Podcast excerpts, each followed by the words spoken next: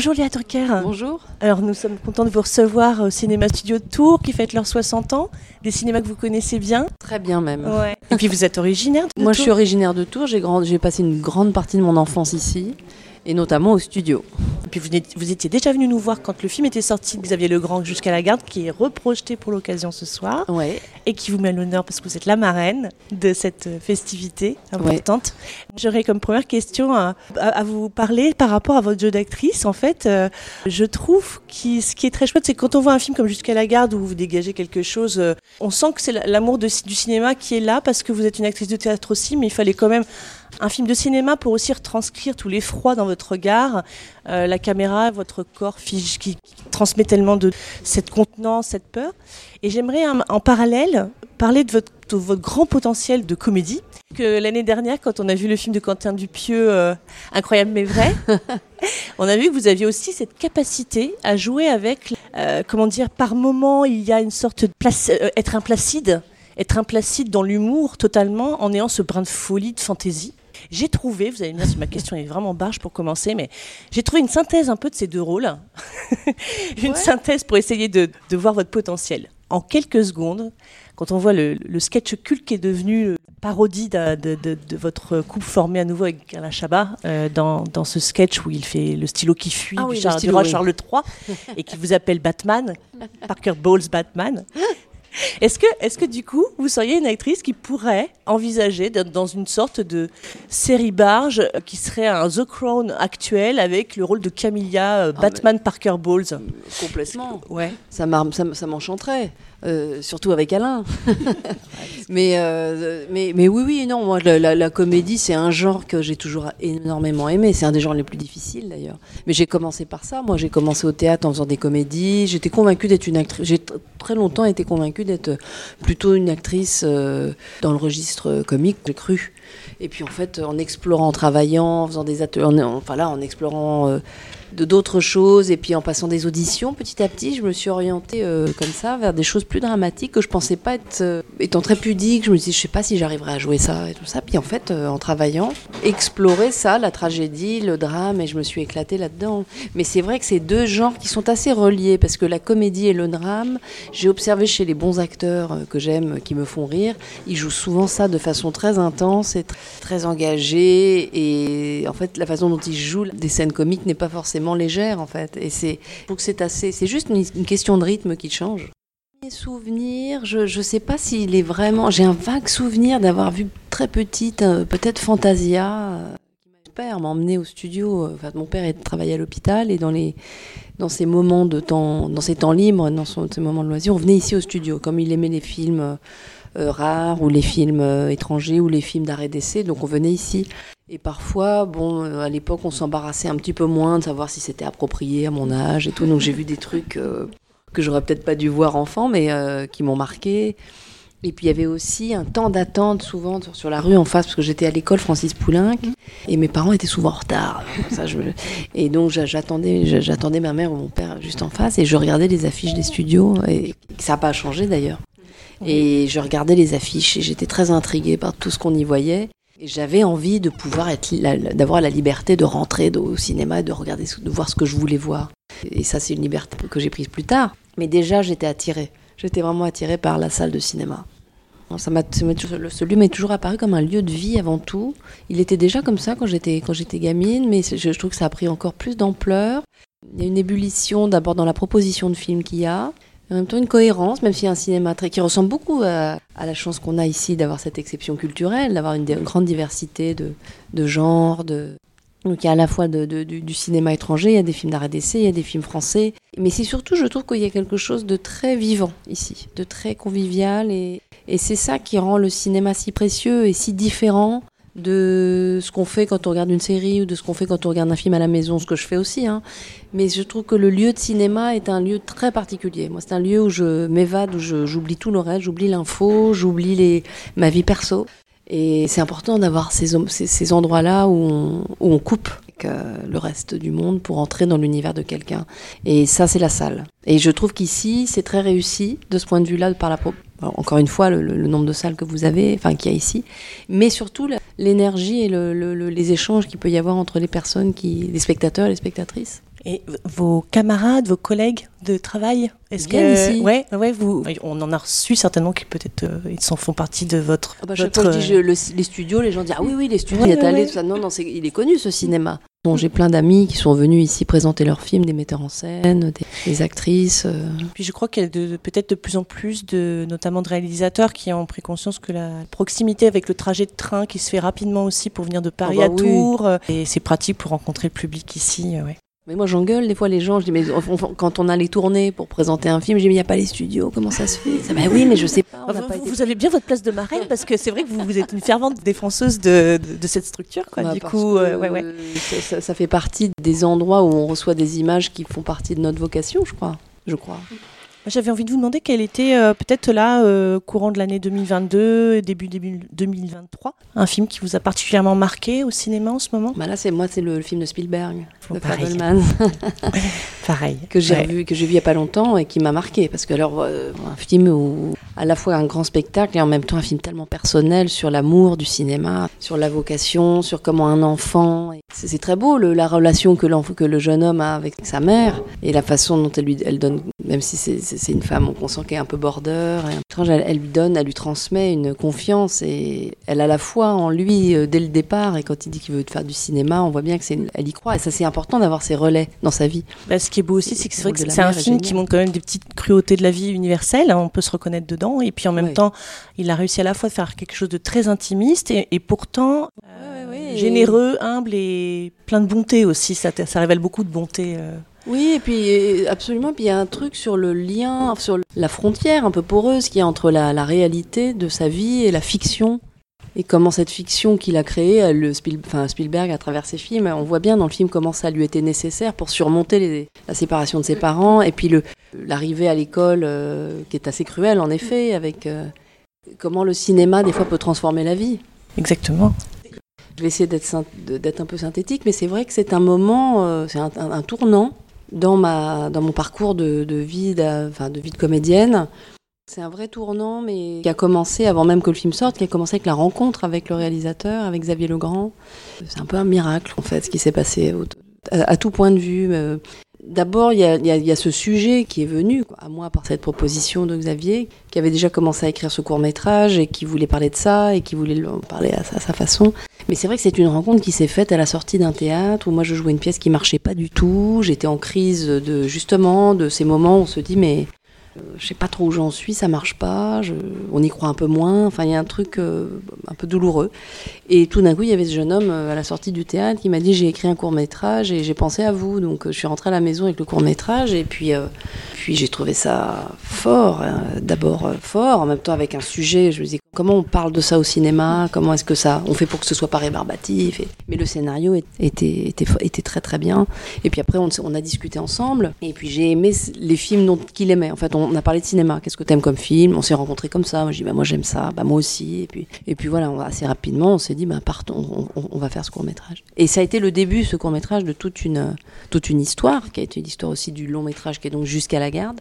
Et ça a été aussi une histoire avec euh, Denis Ménochet qui a eu l'intelligence de lire le court métrage et puis de, venir pour une demi-journée de travail, vraiment une demi-journée de travail, il est venu à Montbéliard pour, euh, pour faire une apparition dans ce supermarché, ce qui a fait qu'après Xavier a écrit le rôle pour lui, euh, pour Jusqu'à la garde. Donc à la fois pour euh, Denis et pour moi, ça a été une rencontre qui nous a donné un élan assez fou dans, dans, dans le métier, qui nous a permis d'avoir plus de choix, d'aller faire les films que qu'on a pu faire ensuite. Mais c'est pas que ça, c'est aussi une aventure collective puisque toute l'équipe du court métrage a fait le long métrage. Euh, on a vécu tout ça de façon euh, c'était pas chacun, chacun de son côté. Sauf Thomas, le jeune Thomas, il est arrivé après. Thomas, il est arrivé, bah oui, parce que Thomas, il est, c'est l'histoire d'âge. Il est incroyable ce garçon. De, bah oui, il oh est merveilleux.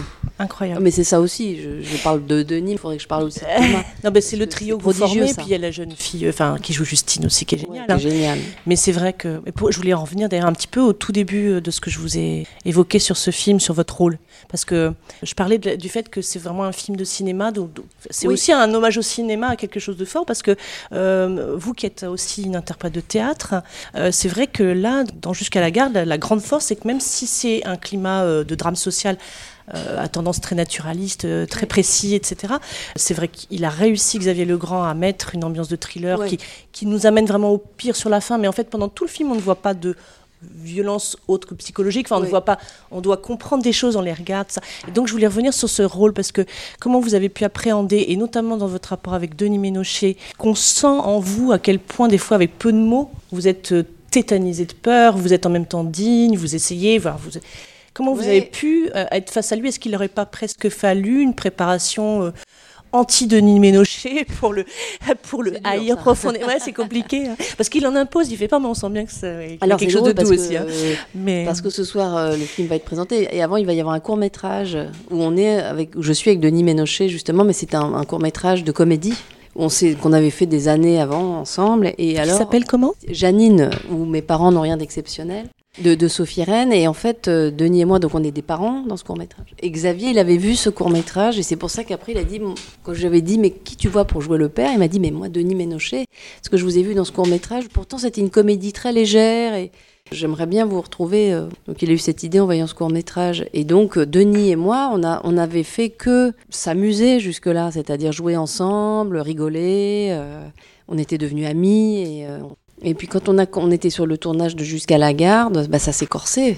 Ça s'est pas corsé, on s'est pas du tout fâché ou pas du tout. Pour Denis, c'était un tel travail d'acteur de rentrer dans ce personnage-là. Ce qui est dur parce qu'il l'a porté ce, rôle pendant, pendant le temps du tournage et et c'est dur de, comment dire de, voyager avec un avec un avec un personnage comme ça. C'est dur de vivre avec. Puis vous, vos tête-à-tête avec lui dans le film sont essentiellement quand même de l'ordre du huis clos angoissant, alors que par contre son rapport avec le petit garçon que vous avez ensemble, il va être euh, avec beaucoup de va-et-vient, euh, voiture. Euh, il y a de la mouvance, il y a beaucoup d'action. Voilà. Vous, ça se passe vraiment dans un truc très statique, très du moins. C'était très honnêtement très difficile parce que j'ai l'habitude, ayant fait du théâtre, en tout cas d'être démonstrative, et de me rassurer aussi comme ça. S'il faut pleurer, je pleure. Hmm. S'il faut rire, faut rire. J'exagère un peu, mais je veux dire, en tout cas sur ce film-là, je me souviens que je rentrais chez moi et j'étais et je me disais mais je ne fais rien, je ne fais rien. Il y a un truc qui il y a un truc qui m'échappait et qui me, qui me faisait un peu peur. J'ai l'impression de rien faire, j'ai l'impression de rien faire. Et en effet, je me laissais porter par les situations parce que j'avais pris le parti avec Xavier de ne pas faire quelque chose de démonstratif, de ne pas euh, euh, jouer euh, ce qu'on imagine, enfin, fait de, se laisser traverser par ce qui se passe. Et je pense que les femmes qui traversent, pour en avoir parlé avec certaines de femmes qui, ont traversé cette, ces tragédies, cette tragédie-là, on, on, voulait, on voulait pas être dans le cliché, quoi.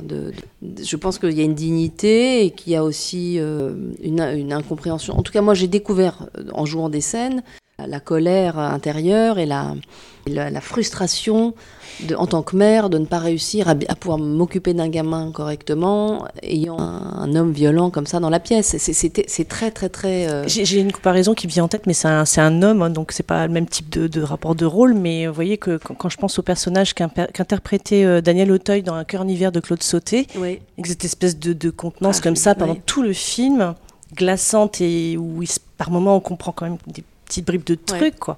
C'est quand même assez rare des rôles comme ça et assez rare aussi que les interprètes puissent euh, s'y C'est surtout qu'il faut être très en confiance avec, euh, la mise, avec le metteur en scène. C'est-à-dire qu'il faut se dire, bon ben voilà, il va filmer euh, des choses, je vais le, faut se laisser aller. Et puis en fait, le cinéma permet ça. Le théâtre un peu moins, mais le cinéma permet par les gros plans de de voir quelque chose qui se passe à l'intérieur de, des acteurs et des actrices. On n'est pas obligé de... Si c'est nourri, Évidemment que si on arrive vraiment les mains dans les poches en, revenant de la machine à café, il va rien se passer, même en gros plan. Mais je pense que quand on a réfléchi et qu'on a travaillé et qu'on est sensible à ce que fait le partenaire et tout ça, il y a quelque chose qui se passe à l'intérieur de vous. Il faut se détendre. Et moi, je découvre ça au fur et, et à mesure de, mes expériences. honnêtement, je pense qu'on peut faire ça peut marcher aussi, même avec quelqu'un qu'on connaît pas. Puis, est-ce qu'on connaît les gens en plus hein? Il y a une sorte de danse qui se fait à deux et qui, euh, c'est-à-dire que, je, par exemple, pour ce film-là, je sais que et Denis et moi, on adore travailler. Hmm. On aime ça. Hmm. Et même la difficulté, euh, on regarde beaucoup le travail des autres comédiens, ça, c'est un travail que je trouve passionnant. Il y a aussi un plaisir. Même dans des scènes filles, il y a toujours le plaisir d'essayer de, d'être ensemble, le plaisir d'essayer d'être juste, le plaisir d'essayer d'être réel avec ce qu'on ressent. Pour l'avoir travaillé un peu avec lui, pour avoir eu des, des longues conversations avec lui, je savais que on était sur la même longueur d'onde, mais c'est vrai que sur ce film, on avait du mal à. On communiquait pas comme d'habitude. C'était pas la sans conflit, mais euh, c'était plus distancié. Le choix de ce film ce soir, donc jusqu'à la garde, il a été évident, comme vous disiez, ou au contraire de se dire c'est quand même parce que c'est un anniversaire. Bah voilà, c'est pas évident. C'était pas évident honnêtement. Je me suis dit, j'ai pensé à ça tout de suite et puis après je me suis dit mais enfin en même temps c'est pas festif donc euh, et puis je me suis dit oui et en même temps on est dans une dans un au studio c'est du cinéma. Moi je me souviens les films que je regardais c'était les films qui m'intriguaient n'avaient pas l'air d'être des films marrants. Hein. J'assume, mais c'est vrai que c'est pas. Oui oui c'est je me suis posé la question. Je me suis j'en ai j'ai demandé à Jean-Pierre et et puis ils m'ont dit non mais ici les gens aiment le cinéma donc. Euh, mais c'est vrai qu'il y aurait, eu d'autres possibilités. En fait, j'ai choisi un texte qui me, à chaque fois que c'est un film que j'ai vu plein de fois et que qui fait partie de mon, mon panthéon de cinéma, je crois, c'est, L'argent de poche de Truffaut. Et euh, je l'avais pas revu depuis longtemps, je l'ai montré à ma fille et euh, et en le revoyant, il y a le, discours de l'instituteur, de, Jean-François Stévenin, que joue Jean, Jean-François Stévenin fait l'instituteur, il, il s'adresse aux enfants. Et j'ai été frappée par l'universalité de ce texte, enfin de ce qu'il dit. Il le fait très très bien, et de la façon de s'adresser aux enfants comme à des adultes, et de l'idée de la transmission, et l'idée de, se mettre à leur, leur niveau sans les, sans les infantiliser. C'est un texte très très très beau, très euh, profond et très pas comique, hein, j'ai trouvé ça vraiment fort. Et je me suis, je me suis dit, ah, qu'est-ce que j'aimerais dire ça? Qu'est-ce que j'aimerais un jour jouer Un truc comme ça? Et à bon attendeur, à bon attendeur du coup. Bah oui, mais, Jean-François Stévenin l'a fait, et il l'a fait, et on peut pas faire mieux que ce qu'il a fait. Je crois, il est vraiment extraordinaire. Puis en plus, je l'aime mm. beaucoup comme, je l'aimais beaucoup comme acteur. Donc c'est une façon aussi de, de, rendre hommage au cinéma parce que c'est Truffaut, parce que c'est Stévenin, parce que c'est l'enfance et que l'enfance et le cinéma c'est très lié. Bah moi, personnellement, j'ai eu beaucoup de chance parce que mon père était euh, donc médecin et mais très cinéphile. Donc, on allait au cinéma, puis on avait à la maison plein de livres de cinéma. Euh. donc, c'est une transmission, c'est vrai. Et ça, ça peut être, ça peut être un parent, mais ça peut être, euh, par exemple, Filippo Meneghetti, qui est le réalisateur avec qui j'avais tourné un film qui s'appelait Deux. Et eh ben, lui, il venait de la campagne italienne. Il vient de la campagne italienne. Il n'y avait pas de, pas d'accès à, mais c'est sa tante qui, qui adorait le cinéma, qui l'emmenait au cinéma et est devenu réalisateur. Donc, ça peut se jouer. ça peut être un prof, ça peut être, ça peut être Jean-François Stévenin dans l'argent de poche. J'ai une enfance pénible, enfin beaucoup moins tragique que celle de Julien, mais pénible. Et je me souviens que j'étais très impatient de devenir adulte parce que je sentais que les adultes ont tous les droits, qu'ils peuvent diriger leur vie comme ils l'entendent. Un adulte malheureux peut recommencer sa vie ailleurs, peut repartir à zéro. Un enfant malheureux ne peut pas avoir cette pensée. Il sent qu'il est malheureux, mais il ne peut même pas mettre un nom sur son malheur. Et surtout, nous savons qu'à l'intérieur de lui-même, il ne peut même pas remettre en question les parents ou les adultes qu'il font souffrir. Un enfant malheureux, un enfant martyr, se sent toujours coupable. Et c'est cela qui est abominable. Parmi toutes les injustices qui existent dans le monde, celles qui frappent les enfants sont les plus injustes, les plus ignobles, les plus odieuses. Le monde n'est pas juste et ne le sera jamais. Mais il faut lutter pour qu'il y ait davantage de justice. Il le faut, on doit le faire. Les choses bougent, mais pas assez vite. Elles s'améliorent, mais pas assez vite. Les politiciens, les gens qui nous gouvernent, commencent toujours leur discours en disant Le gouvernement ne cédera pas à la menace. Mais en réalité, c'est le contraire, il cède toujours à la menace. Et les améliorations ne sont obtenues que parce qu'on les réclame fortement. Depuis quelques années, euh, les adultes ont compris et ils obtiennent dans la rue ce qu'on leur refuse dans les bureaux. Si je vous raconte tout ça, c'est pour vous montrer que les adultes, lorsqu'ils le veulent vraiment, peuvent améliorer leur vie, peuvent améliorer leur sort, mais dans toutes ces luttes, les enfants sont oubliés. Il n'existe aucun parti politique qui s'occupe réellement des enfants. Des enfants comme Julien ou des enfants comme vous. Et il y a une raison à cela. C'est que les enfants ne sont pas des électeurs. Si on donnait le droit de vote aux enfants, vous pourriez réclamer euh, davantage de crèches, davantage d'assistantes sociales, davantage de n'importe quoi, et vous l'obtiendriez, car les députés voudraient avoir vos voix. Par exemple, vous pourriez obtenir le droit d'arriver une heure plus tard à l'école en hiver, au lieu de venir euh, en courant dans la nuit. Je voulais vous dire aussi, c'est parce que je garde un mauvais souvenir de ma jeunesse et que je n'aime pas la façon dont on s'occupe des enfants que j'ai choisi, moi, de faire le métier que je fais, être instituteur. La vie n'est pas facile, elle est dure. Et il est important que vous appreniez à vous endurcir pour pouvoir l'affronter. Attention, je ne dis pas à vous durcir, mais à vous endurcir. Par une sorte de balance bizarre, ceux qui ont eu une jeunesse difficile sont souvent mieux armés pour affronter la vie adulte que ceux qui ont été très protégés ou très aimés. C'est une sorte de loi de compensation. La vie est dure, mais elle est belle, puisqu'on y tient tellement. Il suffit qu'on soit obligé de rester au lit à cause d'une grippe ou d'une jambe cassée pour s'apercevoir qu'on a envie d'être dehors, de se balader, pour s'apercevoir qu'on aime vraiment beaucoup la vie. On va devoir malheureusement s'arrêter ici. On, est bien des, on est bien heureux de vous avoir reçu. Merci Léa. À bientôt. Au revoir.